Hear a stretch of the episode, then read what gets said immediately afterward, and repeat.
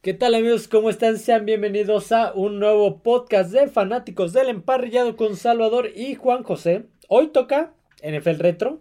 Ya hablamos en las semanas anteriores de corredores, ya hablamos de defensivos, ya te hemos tocado varios otros retro hablando de, de estadios, de generaciones de draft, de algunos corebacks. Y el día de hoy toca hablar de coaches. Nuevamente ya, ya hemos hecho varios podcasts, eh, solamente por mencionar algunos, hablando de, de Vince Lombardi, Tom Landry, Chuck Noll, Don Shula, Don Shula George Halas. Entonces, hay muchísimos, cada quien en, cada uno más bien en eras diferentes, en equipos diferentes, pero cada uno innovó y fue muy importante para, para estas épocas. Así que vamos a continuar con esta miniserie de coaches legendarios, de grandes coaches de la NFL. Perdón, el gato anda aquí de travieso como siempre. Ya saben que el gato no debe de faltar en las, en las grabaciones. Vamos a empezar con este coach de nombre Richard Albert Vermeil, mejor conocido solamente como Dick Vermeil. Nacido el 30 de octubre de 1936 en Calistoga, California. Él eh, es, uno de, es uno de cuatro hijos. Él trabajó en un taller de reparación de automóviles junto con su padre cuando era adolescente y jugó de mariscal de campo en la escuela, en la escuela secundaria de Calistoga. Él fue coreback. Después de graduarse del high school en Calistoga en el 1954, Vermeil se matriculó, bueno, se enlistó en el Napa Junior College, ah, mejor conocido ahora como Napa Valley College. Después de ahí se transfirió a San José State College, que ahorita ya es universidad, universidad claro. Y este jugó como mariscal de campo, como sí, como coreback suplente en el equipo de los espartanos de, San, José State. De San José State, correcto. Y bueno, después este, en 1957 se convirtió en el mariscal de campo titular de la, de la misma universidad, lanzando para 580 yardas, un touchdown y nueve intercepciones. sí, digamos que su carrera deportiva como jugador pues no, es, no, fue lo más sobresaliente. No, a, comparación de muchos otros eh, head coaches que hemos mencionado que sí fueron grandes atletas. Sí, y ahorita vamos a ver que al menos los cuatro que vamos a mencionar, su carrera como deportistas no fue la mejor. No fue la mejor. Tienen un antecedente, sí, pero. Sí, muchos no llegaron ni, a la, ni a la NFL. Dick Vermeer pues no jugó en la, en la NFL. no, Terminó eh, el equipo con tres, bueno, con el este la temporada con tres victorias, siete derrotas. Sí, pues con un ya nueve intercepciones creo que no hay mucho que hacer. Exactamente. Eh, Vermeer completó, terminó su licenciatura en 1958 y la maestría en 1959. Ambos, ambas, este, ambos grados, vaya, en educación física. Esto es algo que también tienen en común los cuatro coaches que vamos a mencionar, que creo que los cuatro estudiaron lo mismo. Mm, sí, creo que por ahí este, lo único que cambia un poco es Joe Gibbs. Creo que sí, pero de ahí en fuera me parece que adelantándonos es Joe Gibbs, Bill Walsh este, Bill, Parsons. estudiaron este, educación física y pues ya. Ajá. Dick Vermeil. Vermeil comenzó su carrera como entrenador de fútbol, eh, como entrenador asistente justamente en la escuela secundaria del Mar. Mm, sí, en San José. A finales de los 50. en el 59 justamente. Sí, sí, estamos hablando de que tenía 23 años prácticamente, pues, nació en 1936. Sí. Pero el 59 ya tenía 23, solamente terminó su, su, su, este, su, carrera. universitaria.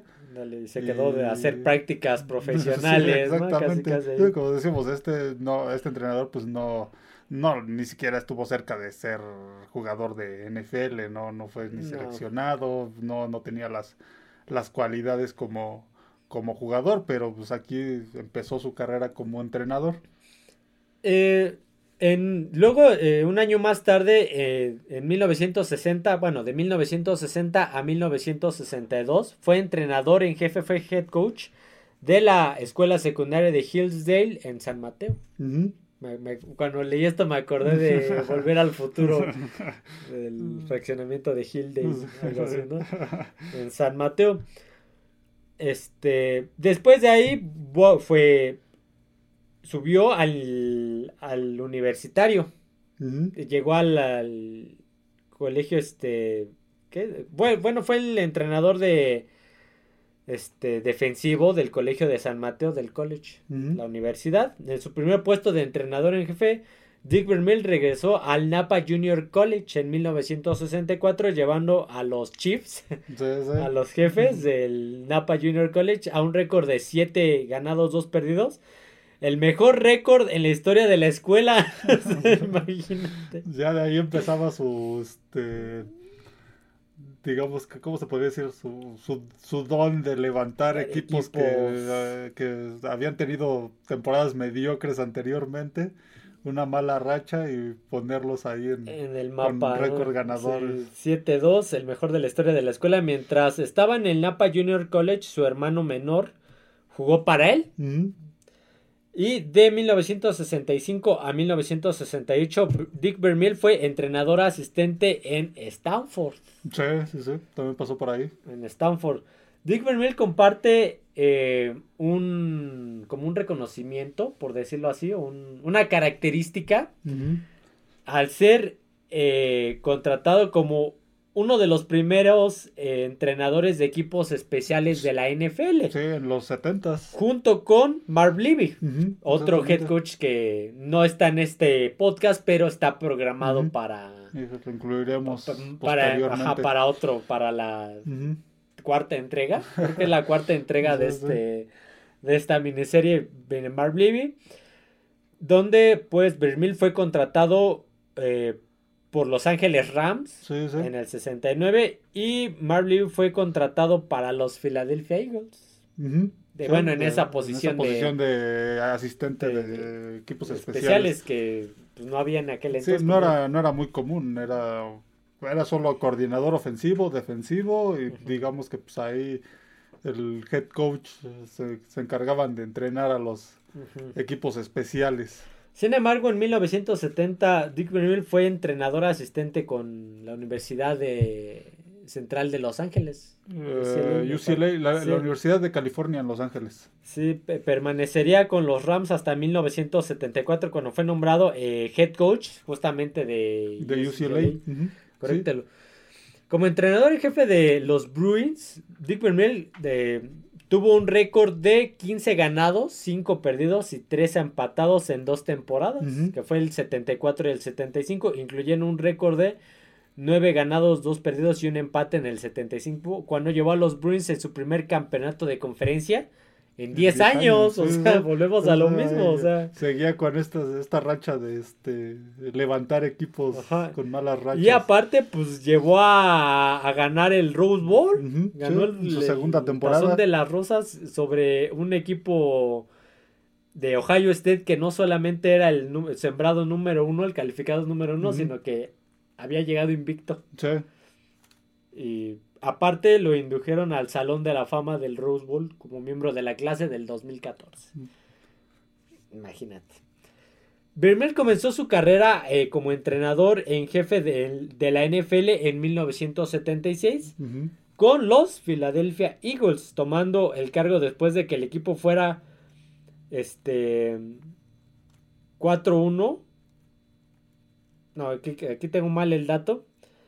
Eh, debido a sus este tuvo un récord perdedor debido a sus intercambios eh, con los de los hijos los equipos de Vermil no tenían una selección de primera ronda o sea. Sí no iban a tener una, una selección de primera ronda hasta el 79 sí, sí por cambios que canjes que hicieron en, en drafts y hasta el 79 tendrían acceso a, a la primera ronda. Sí, después de sufrir dos temporadas perdedoras bajo el mando de Dick Vermeil, los Eagles llegaron a los playoffs por primera vez en 18 temporadas. Sí, desde 1960 no llegaban a playoffs, creo que esa vez fueron campeones de la NFL. Sí, que antes de la fusión, pero la, la fusión, cuando todavía eran, había el campeonato que era el mini Super Bowl. Por previamente al Super Bowl. Y este, dice, tenía, tenía 18 temporadas que no llegaban a, a un, este, a un playoff.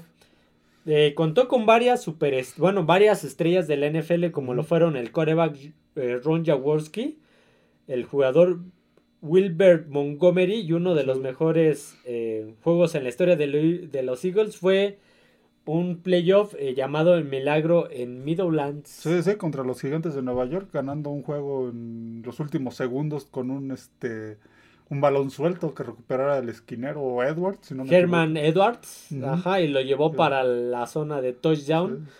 Y ganaron milagrosamente 19 a 19 17. Es un partido que prácticamente lo tenían perdido y en los últimos segundos. En ese entonces todavía no se acostumbraba este, a la formación victoria. Ajá. lo que hacían los equipos era pues correr acabarse el, tiempo. Acabarse el tiempo corriendo el balón y en una de esas jugadas pues le zafaron el balón al eh, corredor. Me, parece que lo más bien lo entregó mal. El mm, mariscal de campo no me acuerdo. Una mala, una mala entrega. Ajá, le entregó mal y pues que el balón cayó al suelo y lo recuperó este jugador que lo regresó. Sí, sí, y ganaron el juego milagrosamente. Sí, entonces y, fue la primera temporada, la primera temporada, fue la primera victoria, perdón, en playoffs desde justamente el campeonato de 1960. Sí, sí. Eh, en la temporada de 1980, Dick Vermeer llevó a los Eagles a disputar el Super Bowl 15 después de derrotar a los Dallas Cowboys en el campeonato de la NFC. Sin embargo, los Eagles cayeron ante los Oakland Raiders 27 a 10. Sí, les pasaron por encima. Sí, hablamos, creo que hablamos, de ese partido cuando hablamos de, la historia de los Eagles en, Super Bowls. Ya lo habíamos comentado, no, no, no, no pudieron este, dar batalla. Tenía una gran defensiva ese equipo de Raiders. Sí, muy agresiva además. Aparte de una gran ofensiva, entonces sí fue, fue un equipo que pues, al principio sí peleó, pero después pues no, no pudieron contra ese equipo de los Raiders. Ajá. A ver, eh, Filadelfia registró un récord de 10 ganados y 6 perdidos en 1981, pero fue eliminado en la primera ronda de los playoffs en un récord de creo que 9 a 7 por los New York eh, Giants. Sí. Que estaban jugando con su mariscal de campo titular Phil Sims y el linebacker medio Brad Van Pelt. Me suena, pero. Sí, sí, defensivo de. Sí, me suena, pero creo que no lo ubico también ese. Ese nombre lo he escuchado, vaya, pero no, lo conozco bien, vaya. Después de que los Eagles terminaran la temporada de 1982 con un récord de 3 ganados, 6 perdidos eh, debido a la, a la, temporada, de, la huelga, que nada más se jugaron nueve. Vermil eh, se retiró por primera vez el 10 de enero de 1983. Sí. Eh, el tiempo de Vermil con los Eagles aparece, bueno, aparece en la película de, Invencible. Invencible, ajá. Donde habla de la historia de, este Vince, Papale, ajá, que le dio la oportunidad, este y digamos que también otra de las cosas que se, notan de este que es notoria en la carrera de este de Dick Vermeer, además de sacar equipos de, de la mediocridad, es este también darle oportunidad a jugadores que pues parecía que ya no tenían nada ya no tenían futuro en la NFL o que ya no tenían otra oportunidad en la NFL y uno de los primeros a los que les dio esta oportunidad pues, fue este Vince Papal que pues, la película Invencible. Deberían de verla, es creo que del 2004 me mm, parece. Más o menos, sí, sí. Y la protagoniza este Está es Mark Wahlberg.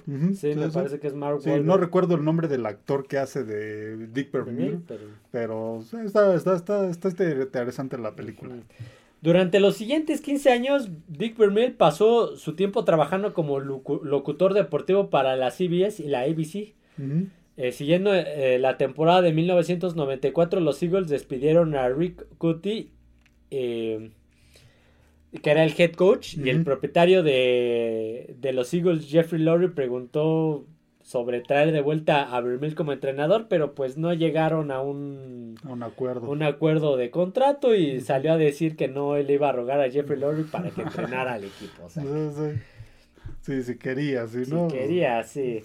Dick Vermeil volvió a entrenar con los San Luis Rams en 1997. Sí, sí. Sus dos primeros años con los Rams fueron malos, fueron para el olvido. Igual como empezó con, este, con Filadelfia. Los Rams ganaron cinco partidos y perdieron 11 en 1997.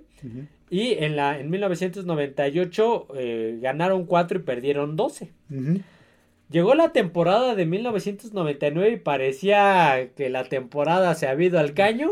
Cuando el mariscal de campo titular, Trent Green, se lesiona en la pretemporada. Y aquí es donde entra eh, un jugador desconocido, de esos justamente que hablamos Otro que... de los resucitados deportivamente por Dick, Que le dio una oportunidad, Kurt Warner. Exactamente. Yo, tengo un video hablando sobre él. Y ya hablamos también en algún podcast sobre Kurt Warner, la historia de él. Hay una película que se llama... Este, recientemente acaba de salir American Underdog. Donde pues, es la segunda película en la que sale por decirlo de alguna manera, el Dick que creo que es el único head coach que sale en, en dos películas como él. Como, él. Sí, sí, porque hay coaches que han sido actores, que salen como, Ajá, o sea que, jugadores, que, pero que, lo, interpretan. Salen que lo interpretan. Sí, sí, exactamente. Eh, creo que es el único head coach, además, además de eso. Sí, sí, que sale su, su persona en dos películas. Sí, bajo, eh, ya teniendo Warner, la ofensiva de los Rams explotó y terminó la temporada del 99 con un récord de 13 ganados, 3 perdidos. Sí, sí, sí. Eh, ese año, pues, Kurt Warner fue el. Lo hizo MVP. Sí. Ganaron el Super Bowl eh, ante unos Tennessee Titans. que qué, final, que ya lo, hablamos también. Ya hablamos de ese Super Bowl. De ese Super Bowl. Uno de los mejores, al menos que yo he visto, que bueno, que me han tocado ver. La, esa serie, como dijimos, esa última serie. La última serie de Tennessee, esa ofensiva muy explosiva de Rams. Este, y. Eh, pues ganaron el Super Bowl. Cometió a Kurt Warner en el MVP del Super Bowl, además de la que, había sido el último hasta apenas este, Patrick Mahomes. Y eh, eh, también fue nombrado el entrenador del año de la NFL por segunda vez en, la eh, en su carrera, siendo hasta la temporada de 1999. Además, es uno de los mayores cambios de un solo año en la historia de la NFL. Pasar de un 4-12 a un 13-3 y aparte ganar el, Super Bowl. una mejoría considerable. Lo más cerca que estuvo había, sido Cincinnati, que si te acuerdas había tenido una mala temporada y llegó al Super Bowl, pero no lo mm, pudo ganar. Sí, no lo pudo ganar. Ajá. Eh, que bueno, se alejó de entrenar eh, una vez terminando el segundo retiro después. Tuvo un segundo retiro, vaya. Y después eh, Dick Vermeil firmó con los Kansas City Chiefs el 12 de enero del 2001. Sí, del 2003, ¿no? Del 2001. ¿2001? Aquí bueno, yo tengo el dato que ah, sí, perdón, 2001. sí, perdón, perdón, me estaba confundiendo. Sí, 2001 se retiró. Se, digamos que se medio retiró después del Super Bowl. Después de pasó Super Bowl con un par de años. Sí, pasaron un par de años, no, no fue mucho. Y yo creo que porque pues no, no, este, no encontraba el, el, este, el contrato adecuado. Sí. Entonces, eh, firma con los Kansas City Chiefs y su primera temporada con los Chiefs nuevamente eficiente. Terminó con un récord de 6 ganados, 10 perdidos, el peor récord que eh, él tuvo personalmente desde 1988. Dick Vermeil y los Chiefs hicieron algunos cambios importantes para la temporada del 2002 donde mejorarían 8-8, iban despegando.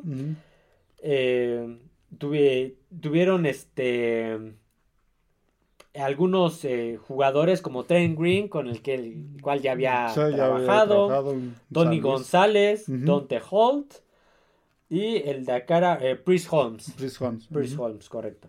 Es que aquí el, traductor lo pone como sacerdote Holmes, por eso busqué el nombre más abajo que viene ya. Chris Holmes. Ajá. Y los linieros ofensivos Willie Ruff y Will Shields. En 2003 los Chiefs comenzaron la temporada 9-0, ve, o sea, ya, ya empezaba la mejoría. Ajá.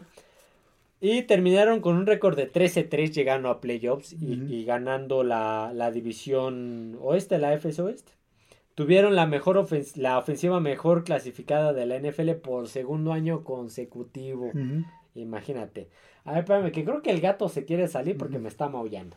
Ok, ya, perdón por esa pausa, pero es que el gato luego está medio inquieto y se quiere salir. Ajá, correcto. Los, los Chiefs eh, terminaron la temporada con un récord de 7-9 en 2004 a pesar de que tuvieron la ofensiva mejor clasificada de la NFL por tercer año consecutivo. Sin embargo, la defensiva fue la peor de, la, de, las peores de la liga, fue la 31, 32 equipos. No tenía un equilibrio ese equipo de Kansas City. Eh, Vermel regresó con los Chiefs para la temporada del 2005 con una de las mejores ofensivas de la NFL y la defensiva ya mejorada.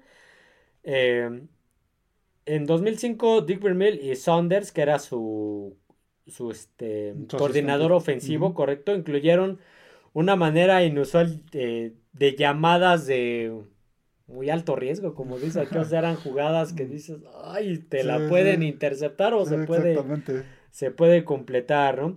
Además sumaron al corredor del Pro Bowl y líder del equipo. Ah, no, el, perdón, el corredor. Chris Holmes sufrió una, una lesión que puso fin a su temporada contra los San Diego Chargers.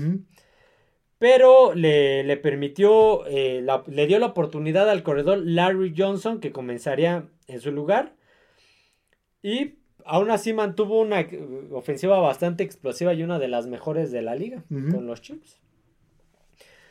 El 31 de diciembre, Birmel anunció que se retiraría al final de la temporada 2005. Ahora sí ya sería por, sí, hasta ya sería tercera vez. Y ya la última, y al día siguiente eh, llevó a los Chiefs a una derrota 37-3 ante los Cincinnati Bengals. y los Chiefs no pudieron llegar al playoffs a pesar de su récord de 10 ganados, 6 perdidos. A veces ya ni con eso. Hoy, en día ya con 9, 7 pasan. Sí, pero porque ya, hay un lugar más. Sí, porque si no, de todos modos. Eh, Dick Vermeil es recordado frecuentemente por sus, por sus frecuentes perdón, crisis emocionales durante las conferencias de prensa, donde incluía el llanto cuando se emocionaba. Sí, era un, un, este, un coach muy emocional. De hecho, pues, en su etapa con Filadelfia acabó saliendo por lo que hoy conocemos en el, en el ámbito laboral como burnout. Ajá. Pues, simplemente que ya está uno quemado, vamos, ya está uno quemado y ya no, ya este, le llaman también este agotamiento ocupacional, algo así. Entonces salió, era un coach, digamos que muy, muy emocional, muy este, y también en conferencias de prensa, pues sí, frecuentemente se le veía así también con, de repente con este inicios de llanto. Sí, también por eso era lo que lo, lleva, lo llevó a pensar en el retiro varias veces. Sí, lo que lo retiró primero cuando Decíamos duró 15 años. Que este, salió de Filadelfia por esta situación, que pues, es muy común, no solo en, este, no solo en el deporte, sino en, muchos trabajos, de, alta, de alta demanda. Sí, sí creo que en cualquiera, en cualquier trabajo, ya llega un momento, pero bueno, este, que es algo ya muy, muy, este, muy común hoy en día.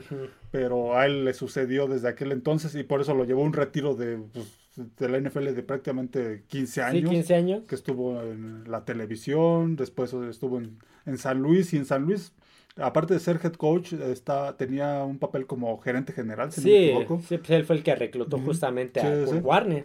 Y también de ahí, pues otro retiro de dos años, llegó a Kansas City donde estuvo poco tiempo, hasta que pues ¿Sabes qué? Hasta aquí. Sí, aparte ya para el 2005 ya era un coach grande. Ya, estamos hablando de que nació, nació en... el 36. Sí, nació en el 36, entonces ya, ya, ya actualmente tiene 85 años.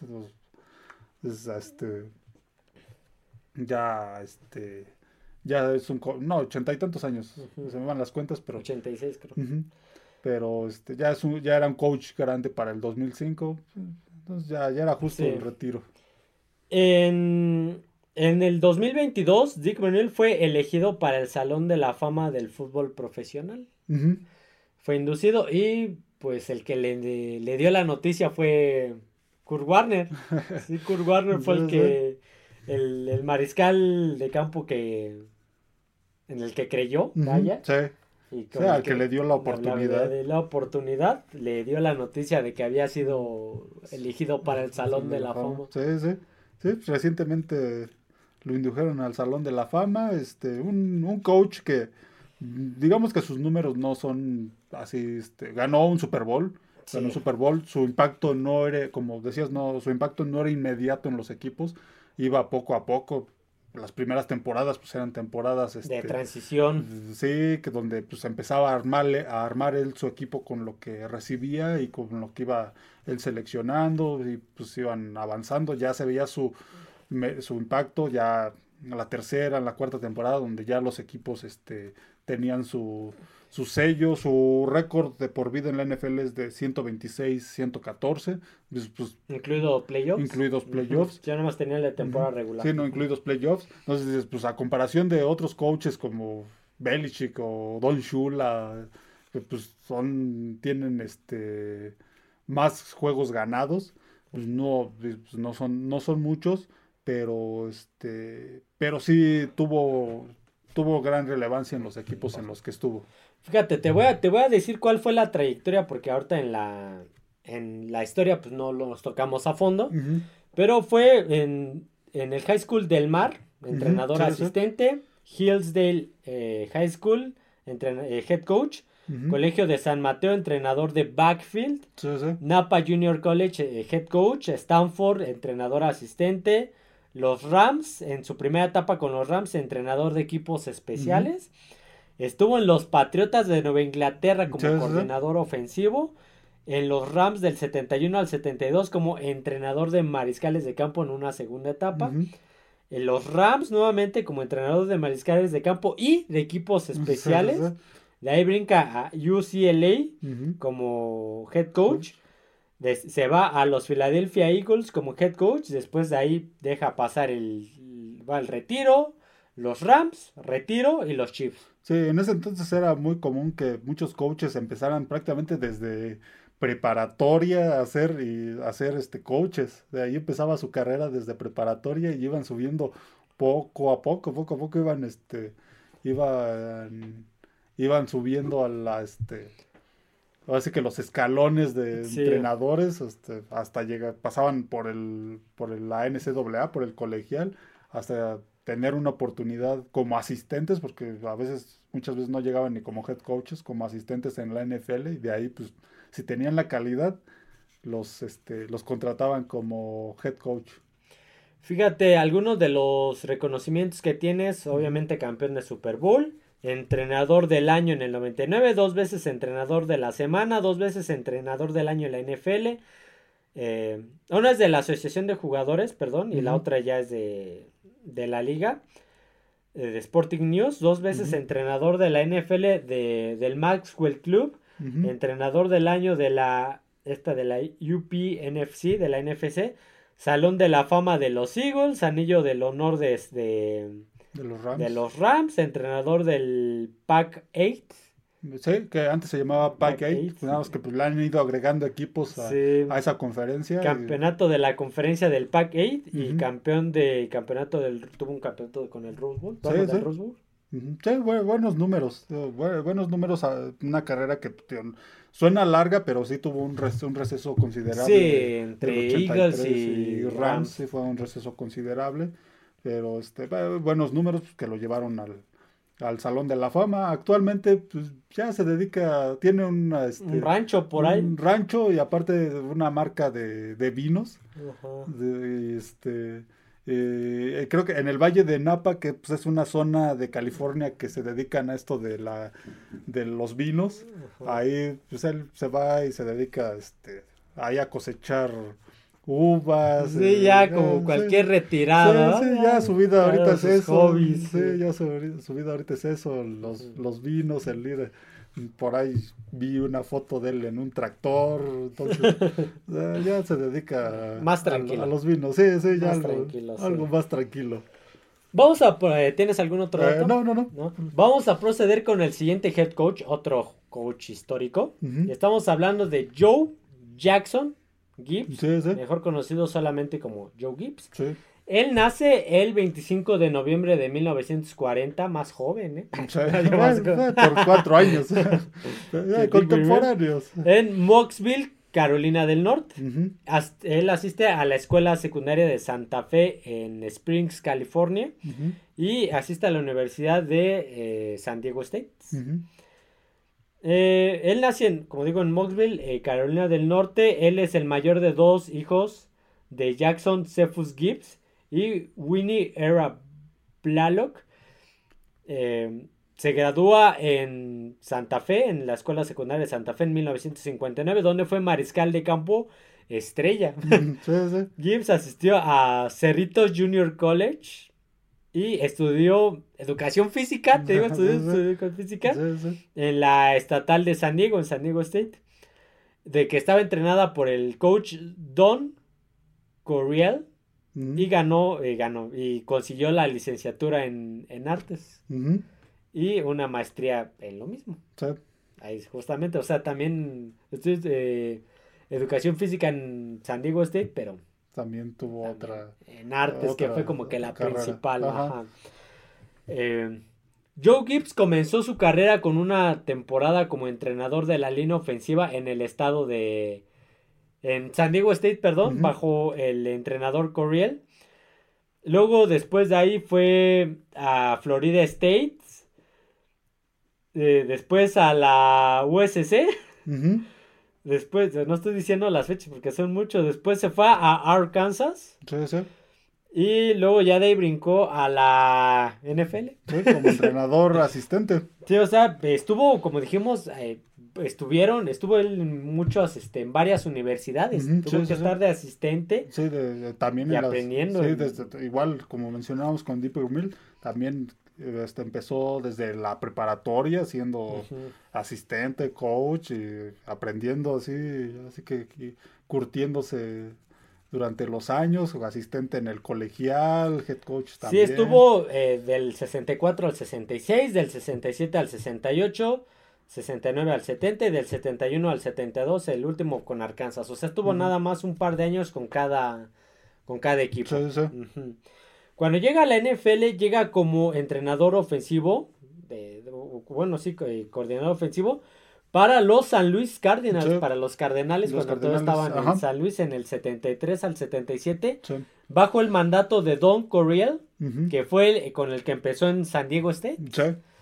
O sea, como que le dijo, yo conozco a este chavo. Sí, le, dio, le dio la oportunidad en Cardenales y creo que también por ahí en Chargers, si no me equivoco. Después de una temporada como coordinador ofensivo, eh, se va a Tampa bajo el mando de eh, John McKay, con quien había servido en la USC. Sí, sí. Nuevamente bajo el mandato de alguien con quien trabajó en colegial.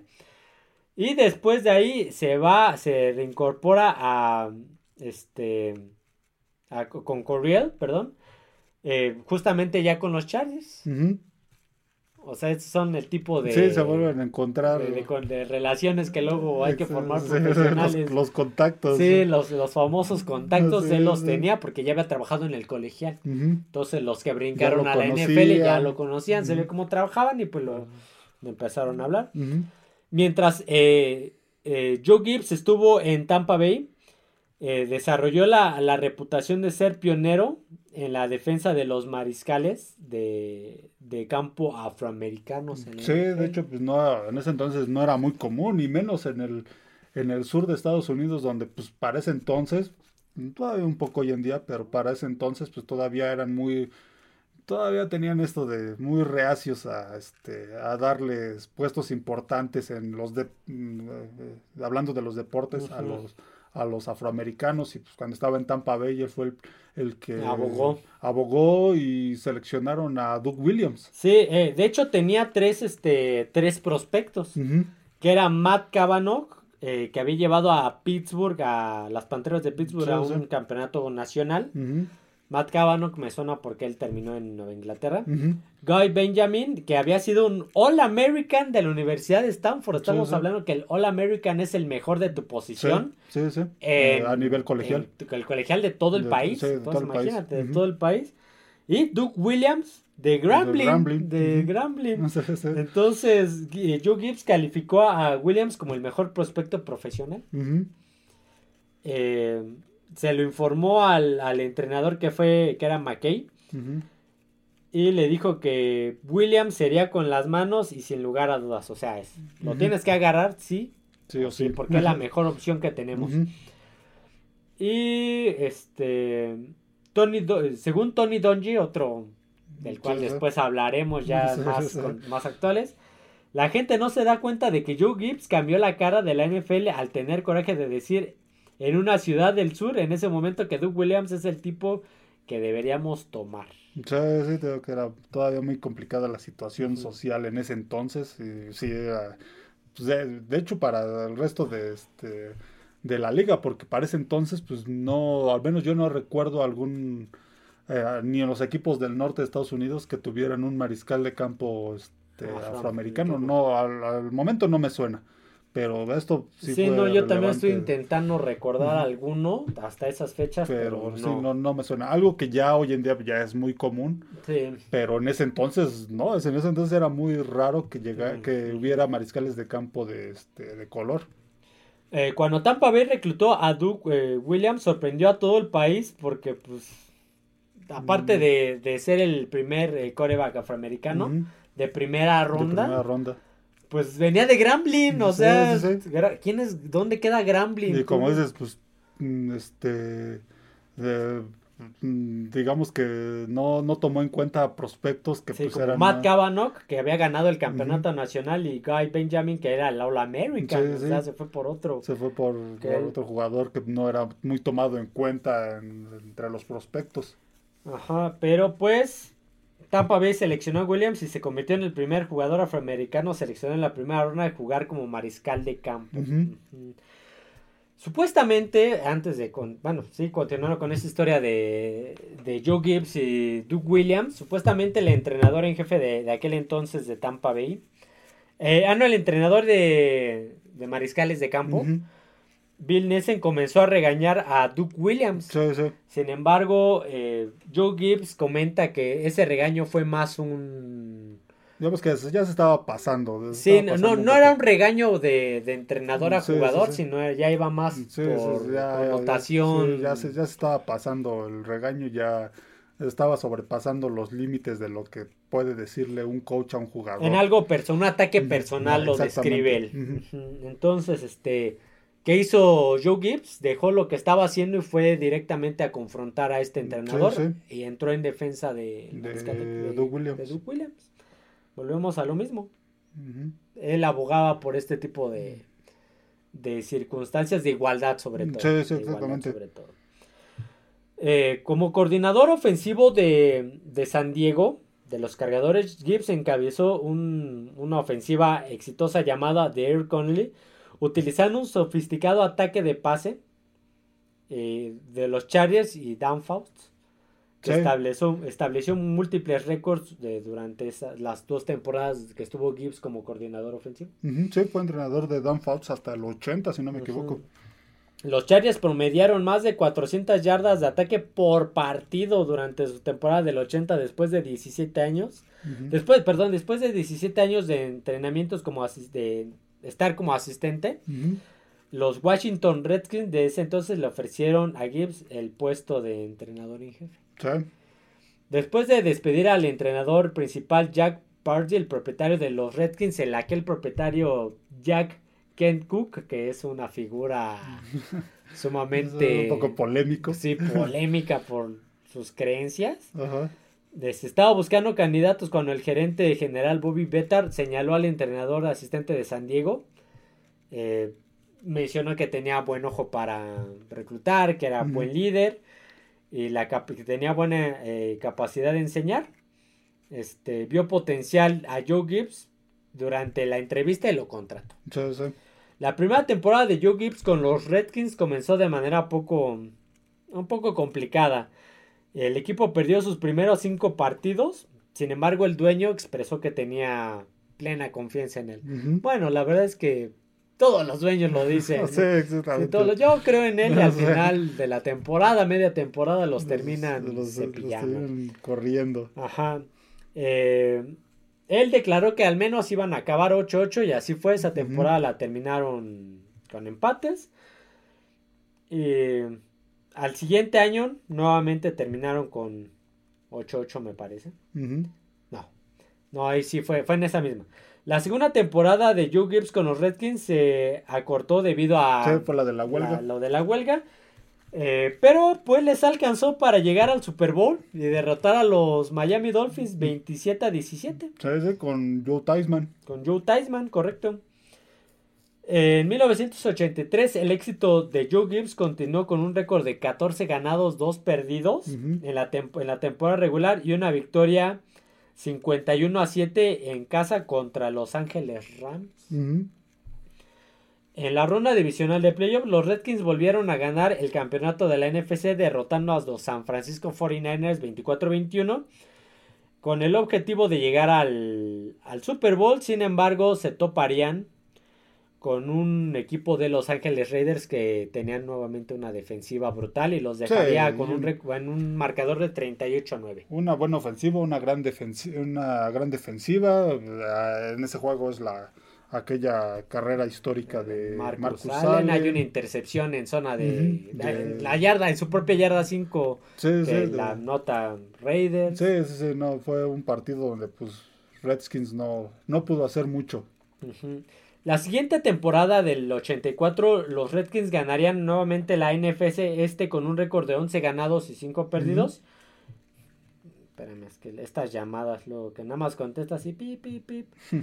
y eh, llegarían al partido de playoffs en casa contra los Chicago Bears, el cual perderían 23 a 19. Sí, sí. ¿Correcto? Joe Gibbs entrenó a los Redskins eh, en 1985 y los llevaría a un récord de 10 ganados y 6 perdidos en la temporada regular y este pues perdería los, los playoffs en aquel entonces. Pero era un equipo constante, era un equipo que tenía récord ganador, este, a pesar de que pues, en playoffs perdían, pero este, digamos que mantenía esa constancia, tenía un gran equipo, la formó una, una buena línea ofensiva que conocemos como la línea de los, cerdos. que eh, eso venía más adelante, pero eh, era una era la manera de, de cómo del estilo de juego que era muy físico. Sí, muy porque era, era una línea muy grande, muy robusta y aparte el corredor también era... Sí, sí, sí, esto beneficiaba mucho a su juego terrestre, que era algo que implementaba mucho, pero también tenía muy buen juego aéreo. Entonces por eso es que estos Redskins, a pesar de este de no tener un mariscal de campo que se puede decir de esos estilo Joe Montana o John Elway, era un equipo muy bueno. Durante la temporada, Joe Theismann, de aquella temporada, se rompería la pierna eh, en un lunes por la noche contra los New York eh, Giants. Sí, sí. Eh, donde no solamente acabaría con la temporada de, Utah Eisman, sino acabó con la carrera. Sí, sí, una tacleada de, Lawrence Taylor. Lawrence Taylor, correcto, sí. Sí, que ya habíamos mencionado cuando hablamos de Lawrence Taylor, pues una jugada que no fue... Sí, no fue intencional. No fue de mala leche no, pero pues son cosas que pasan en estos gajes del oficio, sí, sí. Y aún así los eh, Redskins ganarían el partido con el mariscal de campo Jay Scurroder, algo así se pronuncia. Eh, en 1986, Joe Gibbs entrenó al equipo para llevarlos a un récord de 12 ganados, 4 perdidos. Y en la temporada regular derrotó a Los Ángeles Rams 19 a 7. Ah, no, el de. Eso fue en el comodín, perdón. Eh, derrotaría a los Rams 19 a 7. Y en el.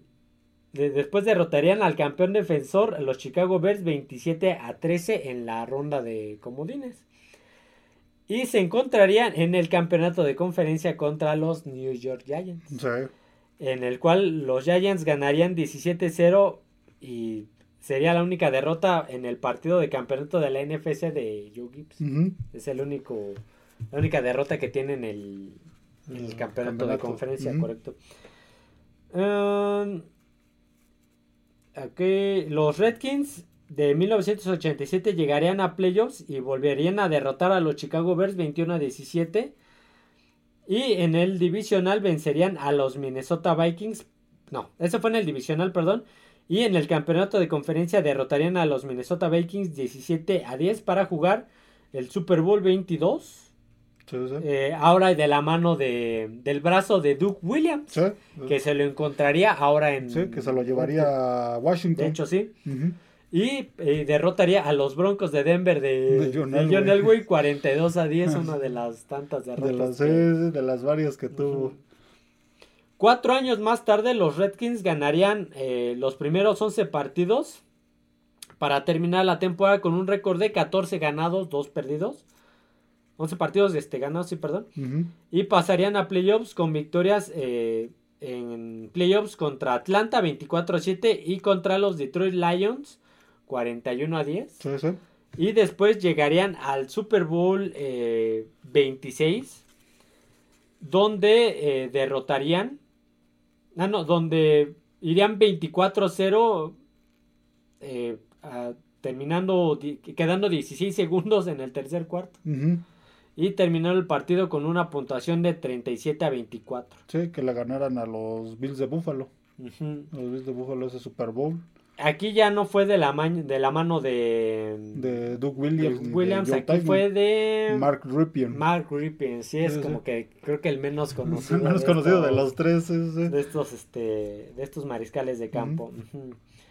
Eh, Gibbs regresó a la temporada regular del 92 para defender la corona, pero pues eh, los Redskins terminarían con un récord de 9-7 y aparte siendo este el tercer lugar de la NFC este. Y necesitaban ahí un par de combinaciones para poder pasar a, playoffs, pero al final no se pudo. Y Gibbs se terminaría retirando el 5 de marzo de 1993. Eh, de, en el cual pues muchos se quedarían sorprendidos. Sí, sí, que pues bueno, fue su, su, primer, retiro. Su primer retiro. Sí, sí. Porque regresaría...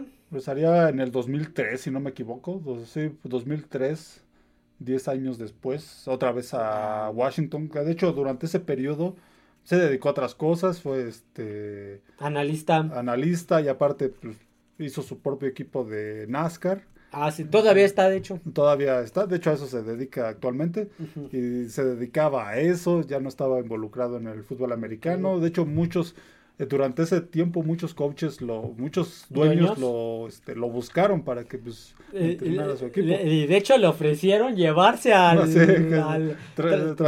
este, trasladar su equipo a la ciudad donde él... Ajá, este, tu, su equipo de NASCAR, sí, es, este, nos traemos tu equipo de NASCAR a la, ciudad. que donde, donde lo quisieran contratar, pero pues él no él creo que lo eh, el que sí le llamaba la atención era este Carolina, las sí. de Carolina, porque pues estaba su sede, la sede de su equipo estaba ahí en este en Carolina, pues él también de ahí de, de Carolina, entonces pues le llamaba la atención, este, digamos que sería el único equipo en el que estuviera interesado de reciente creación en ese entonces las Panteras a finales de los de la, en la segunda mitad de los 90, pero pues nunca lo nunca lo contactaron hasta que pues después en 2004 lo vuelve a Joe Gibbs aceptó una oferta del propietario de los Redskins del nuevo propietario Dan Snyder. Sí sí.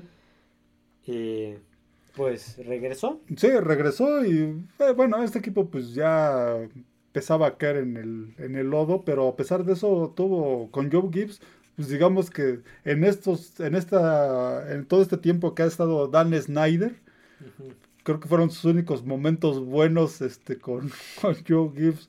De los pocos momentos buenos, los llevó a, por ahí a un par de playoffs. Que perdería uno, me parece, contra Seattle. Y el otro. Mm, en una, en una temporada sufrió una tragedia cuando el safety Sean Taylor recibió un disparo en su casa. o sea, también eso le. Sí, sí, le, digamos que afectó a su equipo. Este. Eh, cuando regresó, llamó a varios de sus de los que habían sido coaches.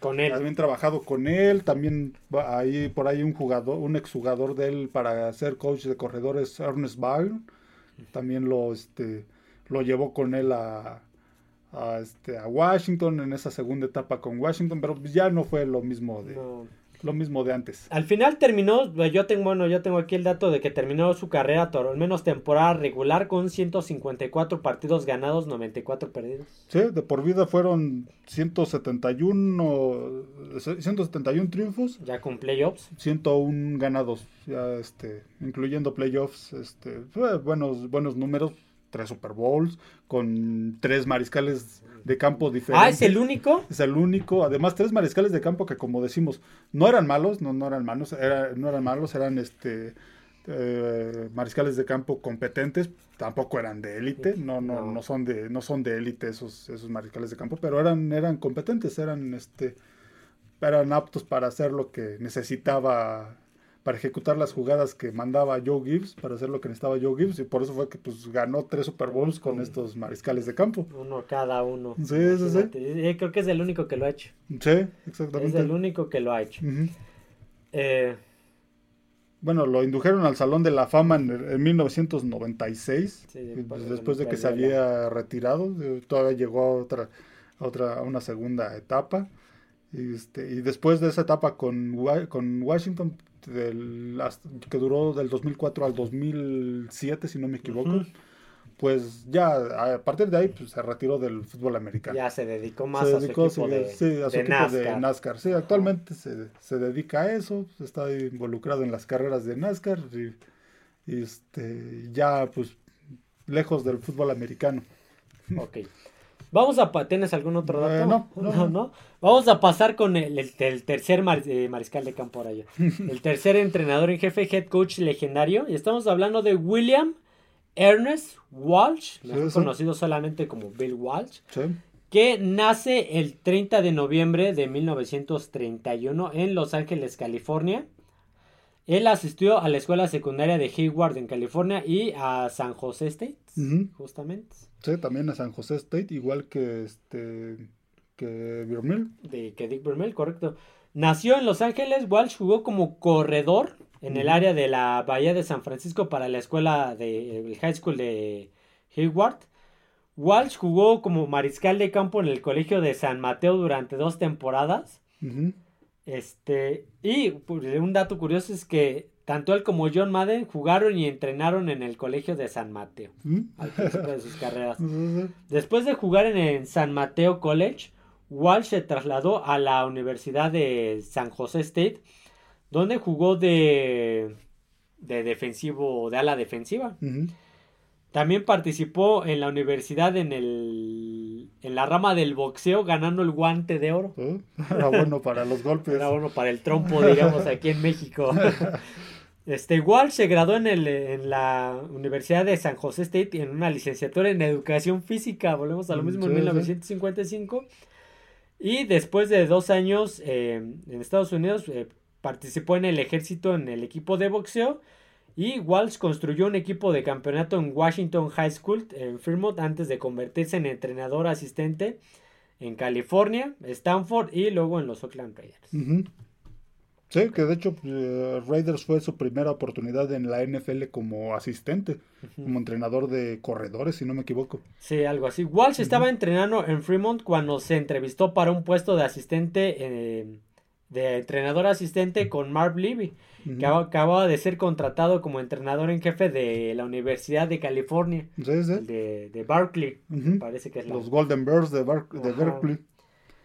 Eh, después de entrenar en California, Walsh se hizo una temporada. Mm, no, espérame aquí. Ah, no. Este. Este, Marv Levy y Bill Walsh, dos futuros miembros del Salón de la Fama eh, de la NFL, nunca produjeron una temporada ganadora en California, imagínate. No les va bien, a lo mejor pues no, no tenían los jugadores este, necesario, la experiencia a lo mejor. sí. Después de entrenar en California, Walsh hizo una temporada en Stanford como entrenador asistente antes de comenzar su carrera como entrenador profesional. Justamente eh, eh, Bill Walsh eh, inicia su carrera en los Oakland Raiders en 1966 como entrenador en la ofensiva de ofensiva aérea. ¿Qué es que era este cómo se llama dirigida por Al Davis. Sí por Al Davis y poniendo Walsh como su su aprendiz. Sí, su exactamente. Aprendiz, ajá, y pues, de hecho, así en el árbol genealógico, Bill Walsh está bajito de, de, sí, lo chequé hace ratito. Eh, árbol, árbol, genealógico de deportivamente. Deportivamente, sí, no, no, no, no, son familiares. No, de familia, sino porque así es lo que pasa, es el árbol genealógico deportivo, por ejemplo, los... ¿Qué entrenadores actuales han salido de bajo la tutela de, por ejemplo, de Bill Belichick. O, hasta de, ahorita que mencionemos a Bill Parcells, varios de los actuales son salen de ese árbol genealógico deportivo de Bill Parcells. Este, en 1967, Walsh fue entrenador en jefe y gerente general de los Apaches de San José. De la Liga Continental de Fútbol, que una de esas CFL, varias ligas que se han tratado de crear para competir a la NFL. Este, llevó a los Apaches al segundo lugar de la División del Pacífico antes del inicio de la temporada del 68, pero después de esa temporada cesaron las operaciones de, esa, liga, por lo cual en el 68 Bill Walsh se trasladó a un equipo de expansión de la AFL llamado los Cincinnati Bengals, uniéndose al personal del entrenador Paul Brown. Fue donde Walsh desarrolló la filosofía ahora conocido como la, la ofensiva de la costa de la costa oeste, debido a que el mariscal de campo Virgil Carter era conocido por tener una gran movilidad y precisión pero no tenía gran potencia en el brazo. no, era, era, tenía precisión en pases cortos, Ajá, correcto. No, pases largos era un desastre. Sí, por lo cual pues desarrolló esta ofensiva de... Sí, tenía que adecuar una ofensiva que... Pases cortos, laterales, sí, sí, que de 5 en 5 yardas. Pudiera sacar lo mejor de este mariscal de campo. Este... La nueva ofensiva se adaptaba mucho mejor a las habilidades físicas de Carter, que lideró la liga en porcentajes de pases completos en 1971 pues, muy, una ofensiva. Sí, muy novedosa. Novedosa en aquellos años. Sí, sí. Walsh pasó ocho temporadas como asistente con los Bengals, donde pues, Ken Anderson finalmente reemplazó a Carter como mariscal de campo titular y junto a, a su receptor eh, estrella Isaac Curtis produjo un ataque ofensivo consistente y efectivo. Inicialmente Walsh comenzó como entrenador de receptores del 68 al 70 antes de entrenar también a los mariscales de campo en el 71 y el 75. Cuando Paul Brown se retira como entrenador en jefe después de la temporada del 75 nombran a Bill Johnson como sucesor y Walsh pues renuncia porque yo creo que él pensó que se iba a quedar con las llaves. sí, sí, que le iban a dar a él el puesto. Y después afirmó Walsh, afirmó que Paul Brown eh, este, trabajaba en contra de su candidatura. Oh, porque dice que habían surgido varias oportunidades, pero pues nunca se las notificó. nunca le dijo, ¿sabes qué? Pues tienes chance de a lo mejor otro equipo, nunca le avisó. Ajá. Este. En 1977, Walsh fue contratado como entrenador en jefe de Stanford, donde se quedó durante dos temporadas eh, durante aquellas temporadas tuvieron éxito, registraron un récord de 9-3 y una victoria en el Sun Bowl. como que no me, no me suena tanto. Mm, sí, todavía existe. El Sun Bowl es un tazón que se hace en Arizona, si no me equivoco. No, en El Paso. En el Paso. Y un, récord de 7 y 8 en el 1978 con una victoria en el Blue Bonnet Bowl. Eso sí, no me suena. Sus notables jugadores de Stanford incluían a mariscales de campo como Goy Benjamin, Steve Dills y John Elway. Sí, sí, John Elway jugó para Bill Walsh. Este, eh, Walsh fue el entrenador de la conferencia Pac-8 en 1977, cuando era todavía. Ahorita ya es Pac este. Eh, Pac-12, sí, sí. Serán Pac-8 y luego eh, Pac-10 y ahora Pac-12, ahora ya. Fue nombrado entrenador en jefe de los San Francisco 49ers el 9 de enero de 1979, un día después de su renuncia a Stanford. Y el propietario eh, de San Francisco de aquel entonces había despedido al entrenador en jefe de Bartolo Jr. Este. me parece que hasta el gerente general también lo despidió. Entonces. una limpia. Sí, hicieron una limpia como luego muchos equipos. Este, los sufridos 49ers se fueron con un récord de 2 ganados, 14 eh, perdidos. Ajá. Este.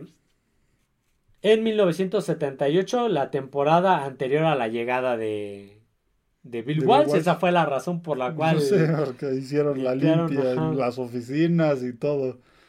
Eh, Bill Walsh promulgó cambios organizativos que mejoraron el récord de los 49ers. Este.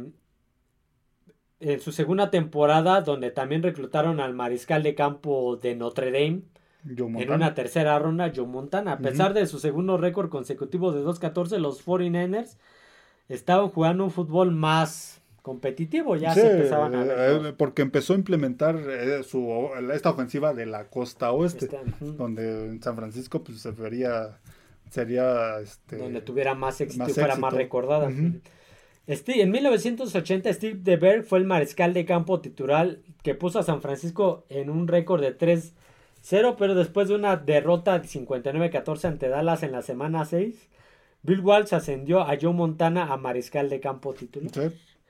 Donde, si mencionamos este en un juego contra Nueva Orleans, iban perdiendo 35 a 7 y terminaron ganándolo 38 a 35. Sí, sí, sí le dio las cualidades a, a Joe Montana. Los 49ers mejoraron a un récord de 6-10, todavía negativo, pero a comparación de las anteriores. Este, pero lo que es más importante, igual los hizo dar grandes pasos y estaban mejorando cada semana.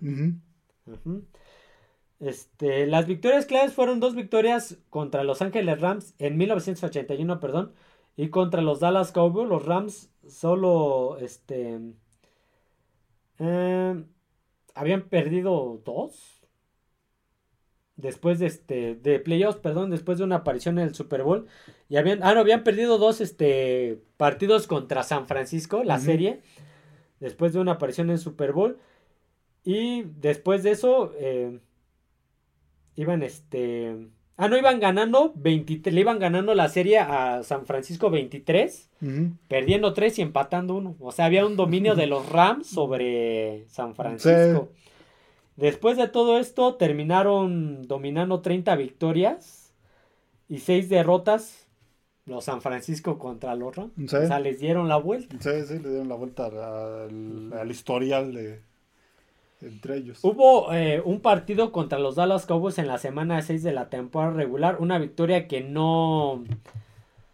que por cuestiones de medios no la hicieron muy notoria. Mm. Sí, o sea, como que porque aparte los Dallas iban a visitar a los Rams, entonces no querían por ahí mostrar las debilidades, no sé, fue un relajo y, y, si pues Walsh sintió que esto con esto este no, eh, Walsh usó este como un factor motivador para su equipo, sintió que les faltaban al respeto. Sí, que los menospreciaban. los menosprecia acá, un partido de, San Francisco.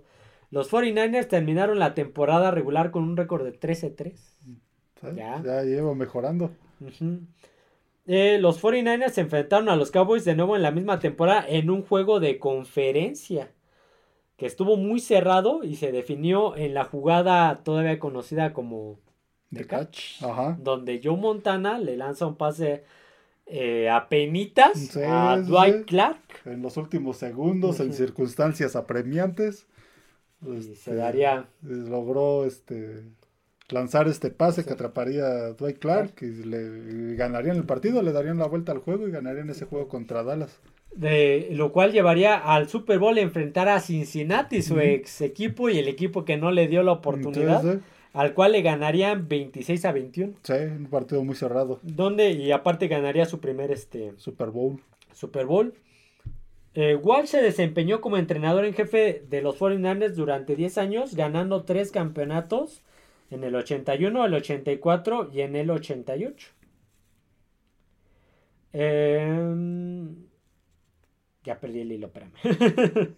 Ah, bueno, ese equipo de San Francisco se caracterizó por esa ofensiva. La ofensiva de la costa oeste era algo muy revolucionario para los 80 era muy difícil de contener, sobre todo porque pues, tenía buenos jugadores que ejecutaban a la perfección esa ofensiva. Un Joe Montana que pues, recibí el apoyo de el, apoyo, el apodo de Joe Cool porque se mostraba tranquilo en cualquier circunstancia, entonces era el, el jugador, el coreback ideal para implementar esa, esa ofensiva que eran pases cortos, era ir avanzando poco a poco, pero tenía buenos receptores, buenos este, corredores, un buen mariscal de campo que aunque tuviera la presión encima, siempre se mantenía tranquilo hasta encontrar el objetivo más, este, más claro en el, en el campo. Y pues eso fue lo que lo llevó a ganar varios Super Bowls en los ochentas. Él eh, ganaría el Super Bowl 23. Me parece que sería el último Super Bowl que ganaría él. Sí, sí. Porque después de eso dejaría al equipo. Bueno, se retiraría de... a finales de los ochentas. Se retiraría. De hecho, el último campeonato de San Francisco ya no fue con él, ya fue con este... No me acuerdo quién el. Mm, se me va el nombre. El, el jefe, pero eh, fue con Steve Young. Sí, Bill Walsh estuvo del 79 al 88 en San Francisco. Donde nada más ganaría tres. Después pasaría a puestos ejecutivos. Sí, estuve. Estaría como gerente general y vicepresidente, me parece. Pero pues se dedicó a trabajar como locutor para el NBC. sí, sí.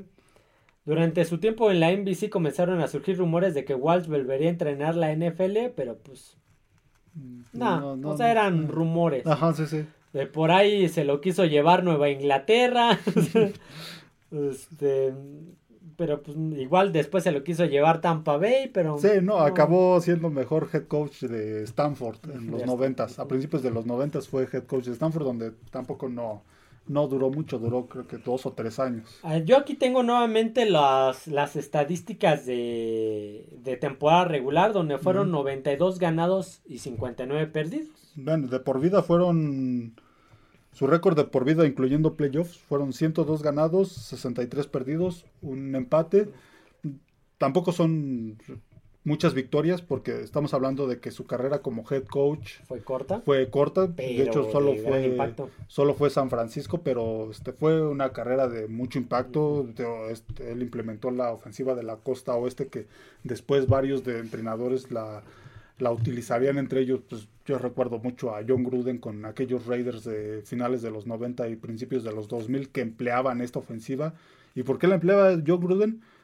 Como decíamos anteriormente, es parte del árbol genealógico de, entrenadores de Bill Walsh, es que incluyen a Mike Holmgren, que correcto Mike Holmgren, que después llegaría a Green Bay, ganara un Super Bowl, con Green Bay, llegará al Super Bowl con los Seattle, que lo perdería. Sí, sí, incluye John Gruden, Andy Reid, también es parte de este árbol genealógico. Que después se lo llevaría este Mike Holmgren a Green Bay. Sí, sí, sí, exactamente. Tony Dungy también es parte de este árbol genealógico de, de coaches de que descienden de... Sí, que, que, es un árbol genealógico que son los asistentes, coordinadores ofensivos, que se convierten en... Que, se convierten en head coaches. sí, sí, y que a su vez estos, pues, los asistentes también se, se convierten en, en coaches. Por ejemplo, pues, John Gruden, digamos que Mike Holgren fue asistente de Bill Walsh y John Gruden fue asistente de Mike Holgren. Entonces, ya de aquí y se ahorita este Andy Reid fue asistente de Mike. Sí, sí. Y después ya Andy Reid sacó a, a Doug Peterson, ya sacó al que después estuvo en Chicago que fracasó, ha sacado a varios. Aquí, una de las muestras es John Gruden que, que este, implementaba esta ofensiva de la costa oeste en aquel equipo de los Raiders de finales de los 90. Eh, Bill Walsh muere de leucemia, me parece, el 30 de julio del 2007 en su casa en Woodside, California. Sí, sí, sí.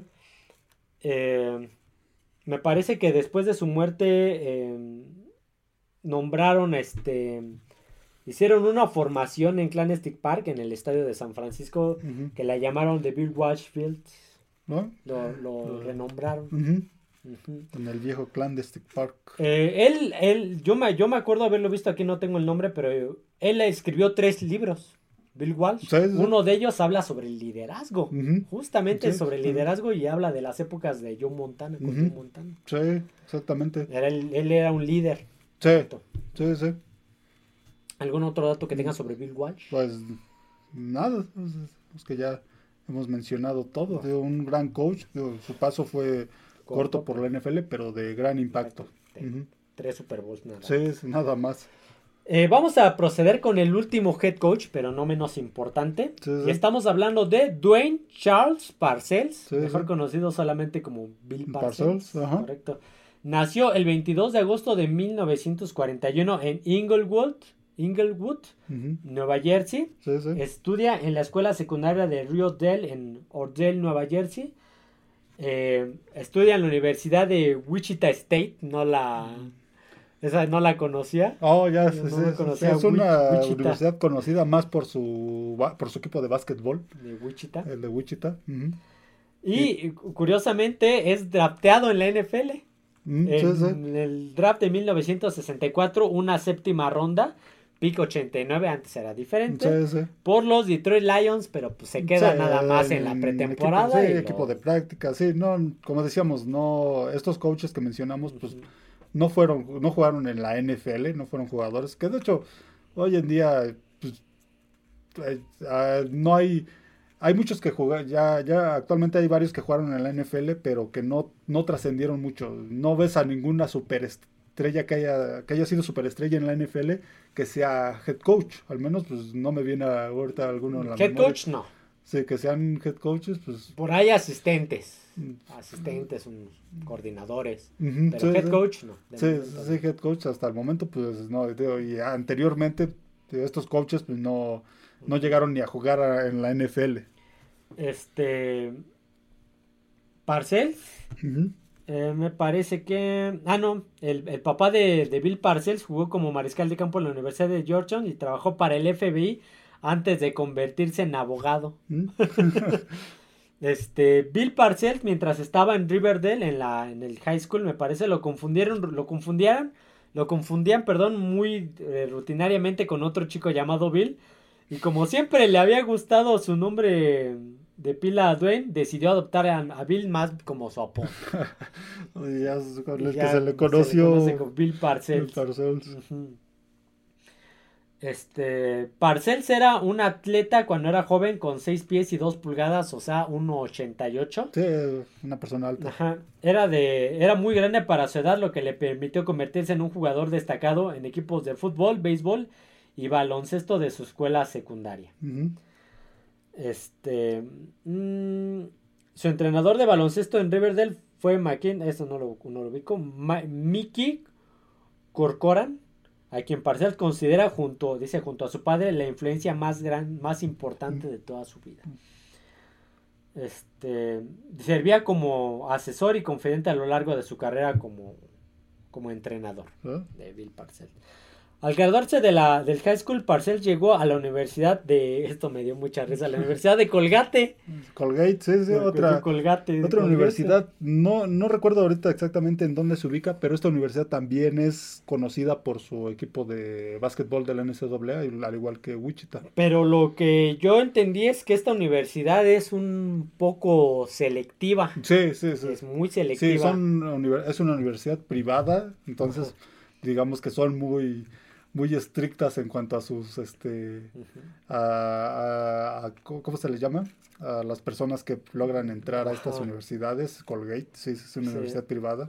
Su padre desaprobaba su carrera en el deporte y quería que estudiara derecho, pero rechazó la oferta y pues después de ingresar a su universidad, como el padre ya no lo quiso, ya no aprobaba eso, fue donde se trasladó a la Universidad Estatal de Wichita donde jugó como linebacker y obtuvo su título en educación física, otro que estudió educación física. Fue aquí donde se, este, donde acuñó el famoso apodo de Parcel de Big Tuna. el, gran atún. El gran, atún, de Big, Tuna. Eh, porque era una, una como pronunciación errónea de tuner. Mm. Donde este eh, en, aquella región de Wichita había pocas estaciones de radio. Sí, sí. Entonces la mayoría de los entrenamientos eran sin música. O sea, les ponía música para entrenar. Lo que hacía eh, Bill Parcells era llegaba mucho antes al, al lugar de entrenamiento a, a moverle la, las frecuencias al radio y moverla de...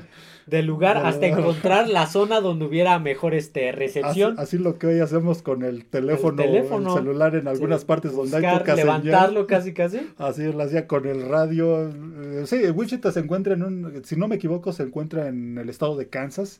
Sí, correcto. En el estado de Kansas, entonces es un estado que no sé actualmente, pero en ese entonces, pues mayormente este dedicado a la este a la agricultura y todo esto, entonces pues una región donde hay muchos tornados, una región con mucho, mucho campo, sí, difícil, era complicado encontrar este, la señal. la señal. Entonces él llegaba antes a buscar la frecuencia y el lugar adecuado del radio para que hubiera buena recepción y poder ponerles este música a, a sus jugadores y poder entrenar. Ya, ya, me imagino el castigo para el último que llegara al, al entrenamiento o que hiciera mal las cosas en el entrenamiento era mantener el, levantado el radio, para, para captar la señal de castigo. Entonces por eso era el tuner, por lo de las estaciones, pero lo pronunciaban mal y tuna. En lugar de tú, ya ves que luego la manera de, de, de, pronunciar el inglés, las palabras, el tuner no es tuna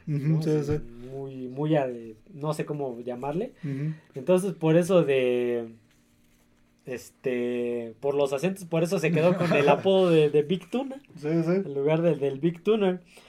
Eh, como le digo, fue seleccionado en la séptima ronda por los Detroit Lions como liniero ofensivo. Imagínate, pero fue liberado antes de jugar un solo partido. Sí, sí, no, no jugó de manera profesional. según se informa, Parcells dejaría el equipo después de un entrenamiento caluroso por la mañana.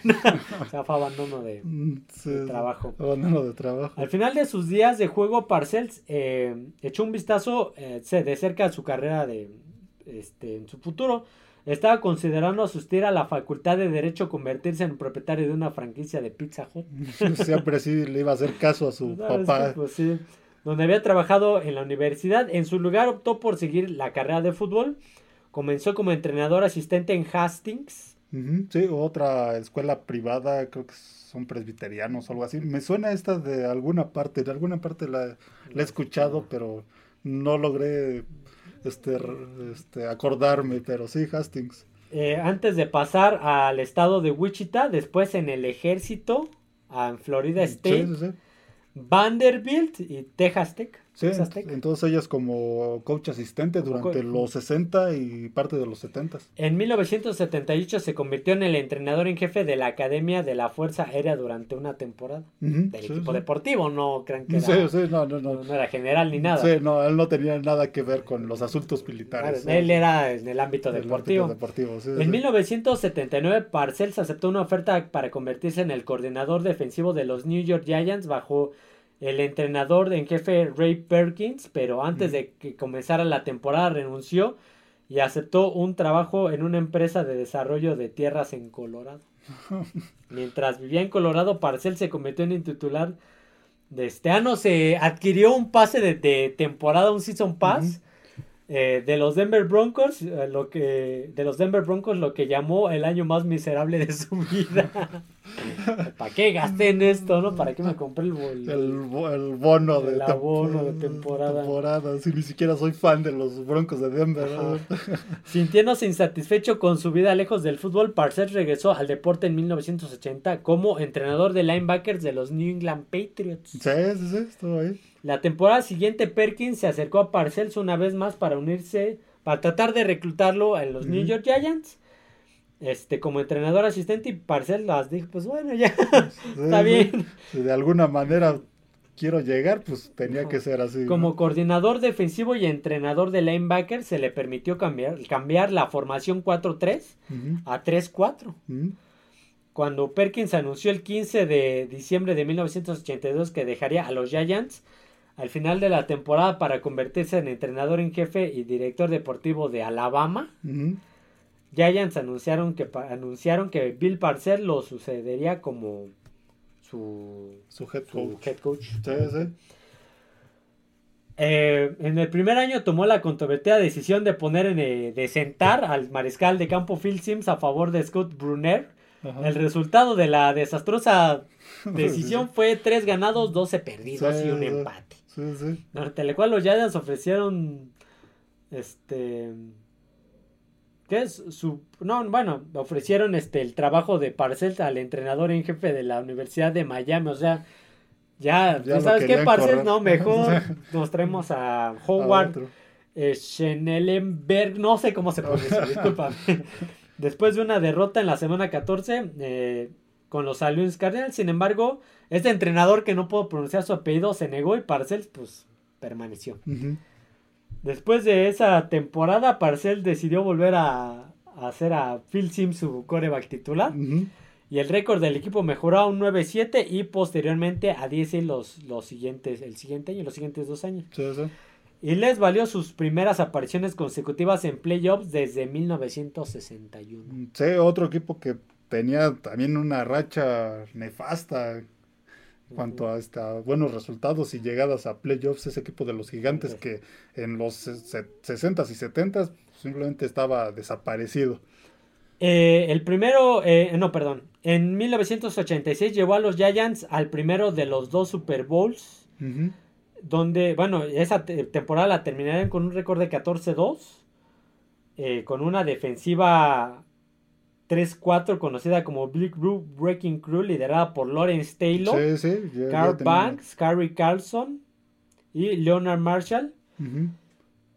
Pues comandada por Bill Belichick. Bill Belichick era el coordinador defensivo. Sí, lo había contratado como coordinador defensivo. Y pues ese, ese Super Bowl se lo... Bueno, llegarían a playoffs derrotando 49-3 a San Francisco, 17-0 a Washington y derrotando este...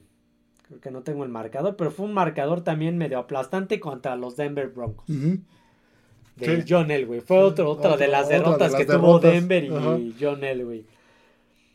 Eh, Parcel se es acreditado como el primer entrenador en jefe en ser bañado con el Gatorade.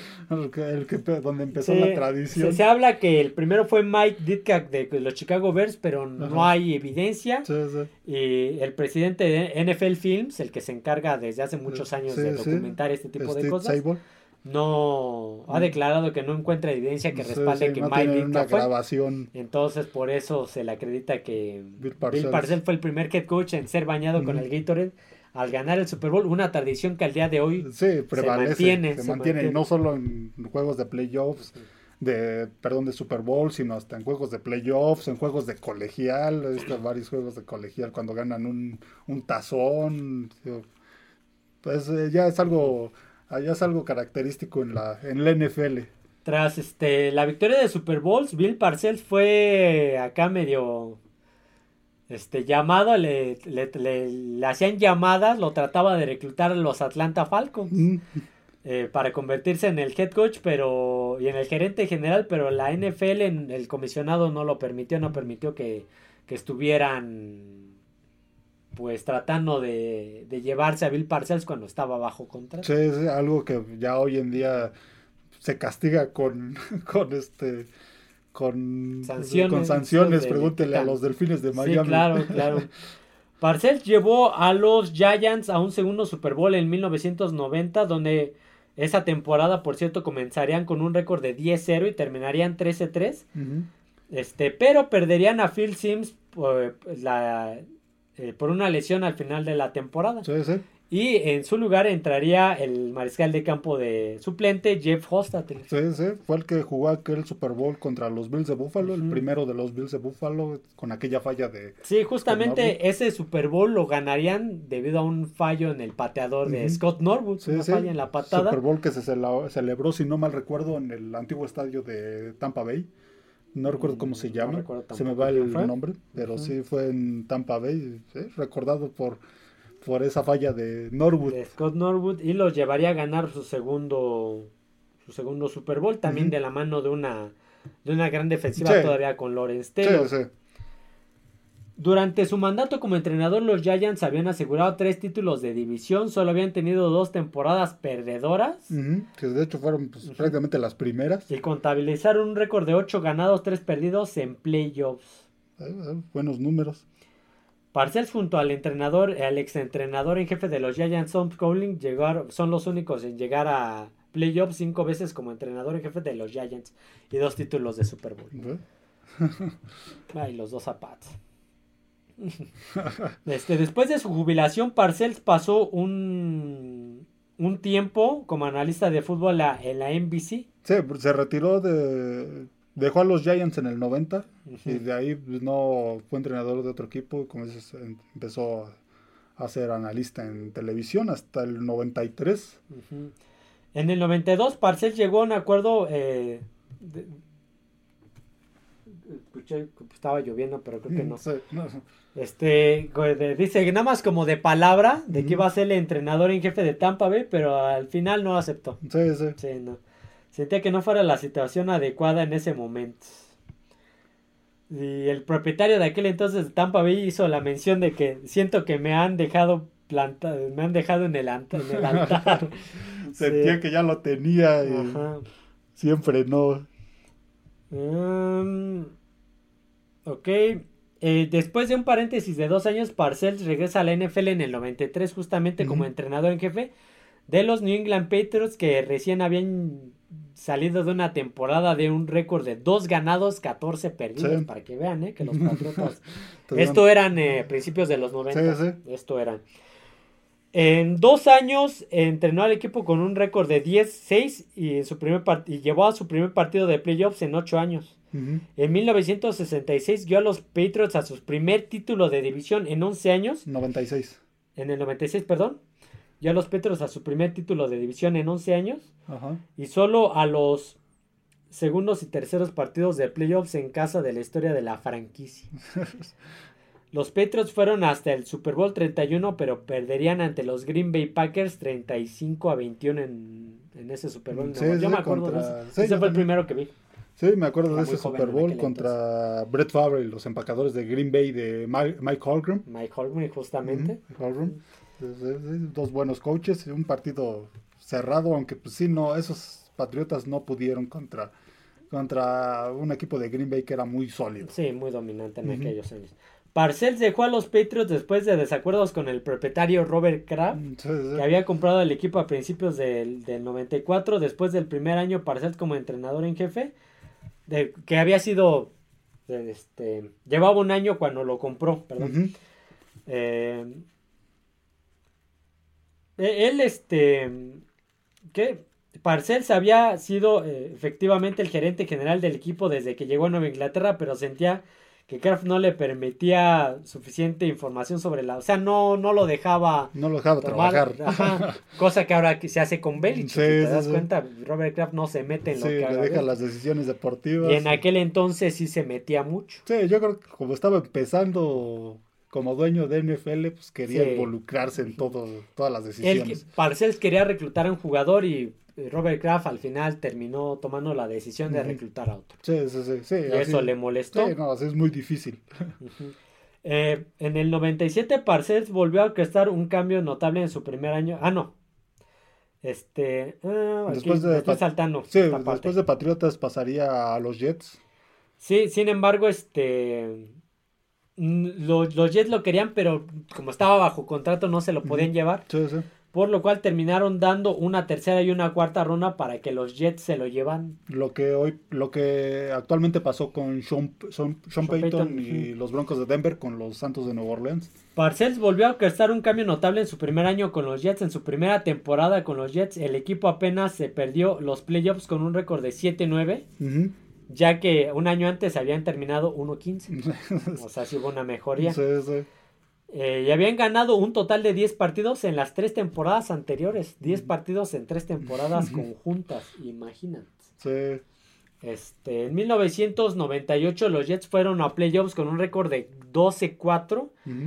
Este, eh, que fue lo suficientemente bueno para ser el segundo lugar de la conferencia y le valió a los Jets su tercer partido de playoffs en casa desde que se mudó a Nueva Jersey en el 90 en el 84, perdón. Este, en el 99, las expectativas eran altas de que los Jets fueran al Super Bowl. Sin embargo, el mariscal de campo Vinny Testaverde se rompió el tendón de Aquiles en el primer este, partido en casa de los Jets y la temporada fue cuesta abajo. Después de ahí comenzaron la temporada 1-5. Los Jets ganaron tres veces consecutivas y enfrentaron a los Colts. Parcells hizo hincapié en la importancia de no obtener una hepta derrota, derrota ya más. Pero sí lo hicieron ante los Colts y luego ante los Gigantes de Nueva York la siguiente semana con un récord de 4-8.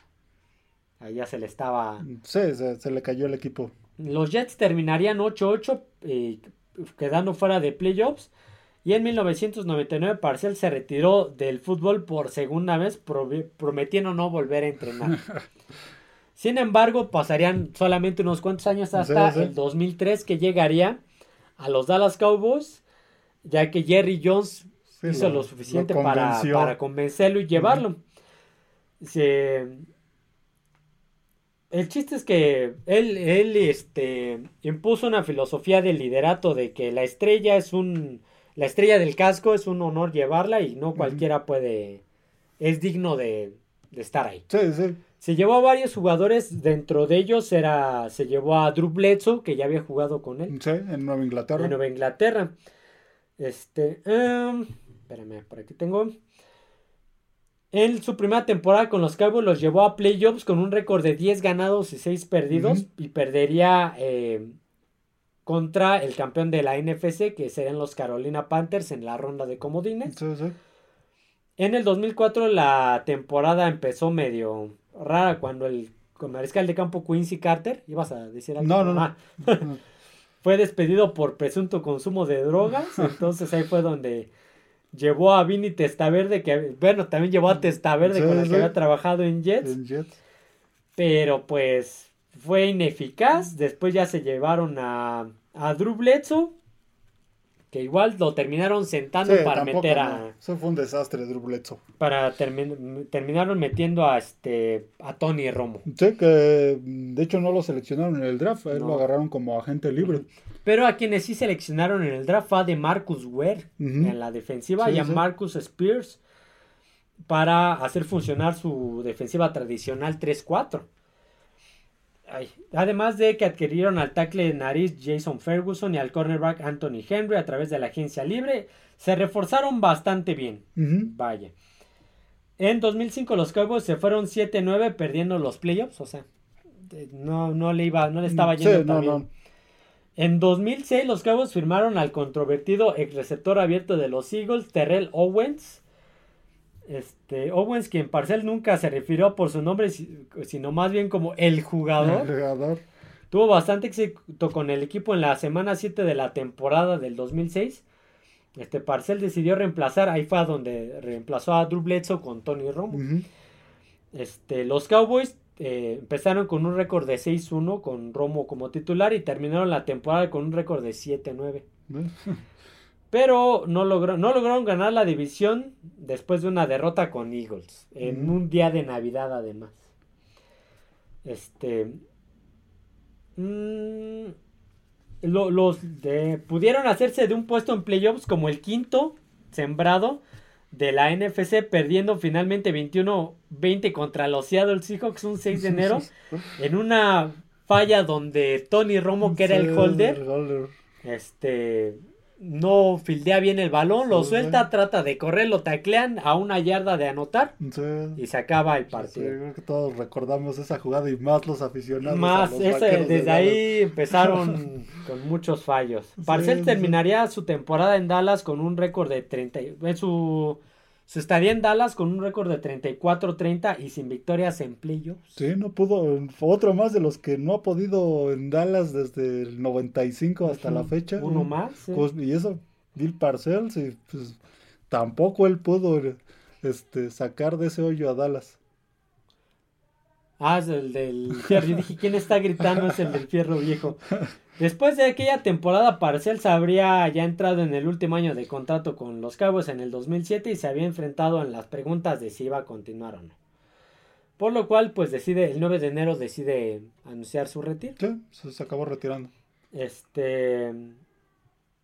Se había puesto en contacto con los New York Giants sobre un puesto de gerente general disponible, pero los, Giants le dijeron que, que no. ya tenemos ocupado el ya tenemos. Entonces, sí, el, 22 de enero, perdón, fue cuando anunció su retiro como entrenador en jefe de los Cowboys después de cuatro años aparentemente poniendo fin a su carrera como entrenador.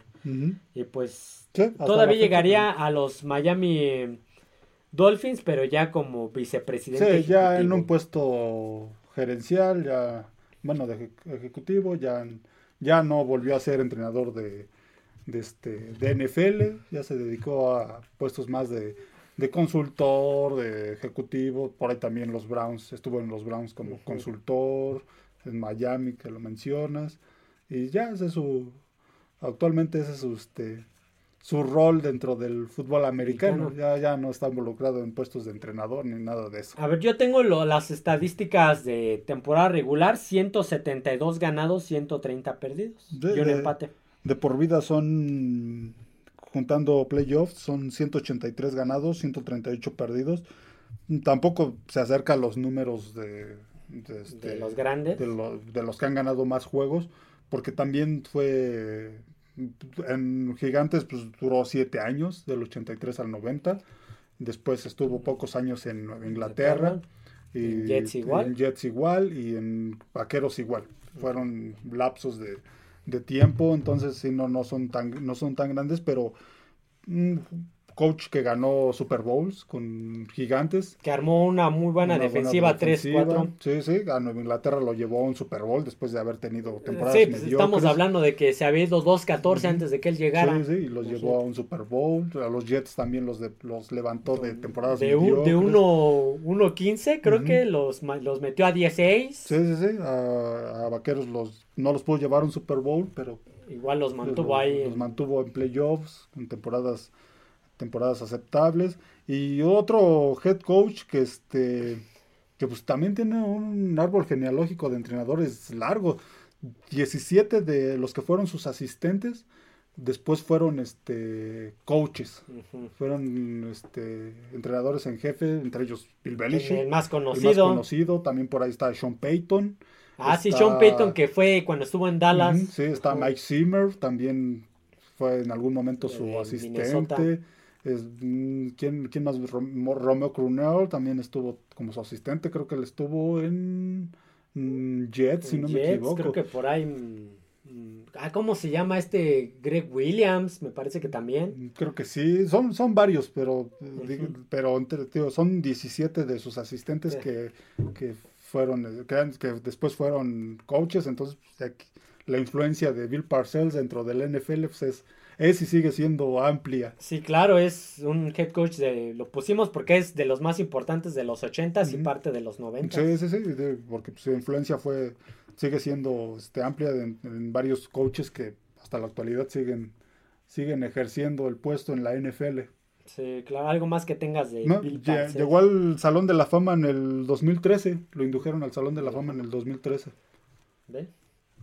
Este, pues sí, como digo, Bill Parcell, pues el, mayor este eh, aprendiz que del que, se habla es Bill Belichick. Sí, sí, sí. es como que el que más sobresalió. El, que, el que más sobresalido, pero ha tenido varios que pues, varios. Eh, Sean Payton que ya fue super, ya fue campeón de Super Bowl, Mike Zimmer que pues hizo cosas buenas en este Minnesota, en Minnesota tuvo unas temporadas. hay, hay varios que, que descienden de ese árbol genealógico de, Bill Parcells.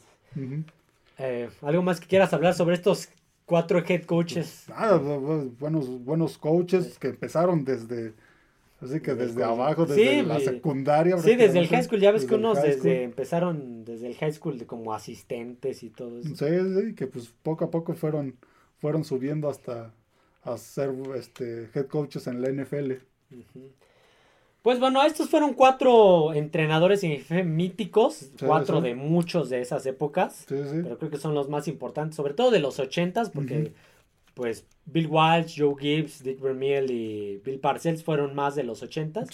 De los noventas, pues estaremos hablando de de Jimmy Johnson, de Marv Levy, por ahí este, no me acuerdo quién otro había metido de los noventas, pero igual eh, Dan Reeves y, sí, sí, Dan Reeves. No me acuerdo, y Mike Shanahan creo que era el otro.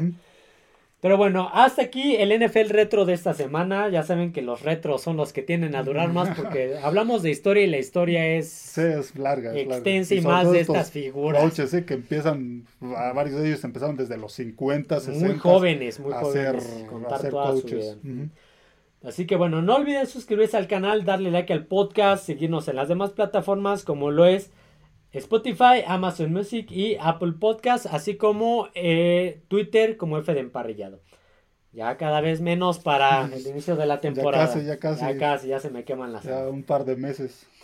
Pues bueno, así que bueno, eso sería todo amigos. Nos vemos. Adiós a todos.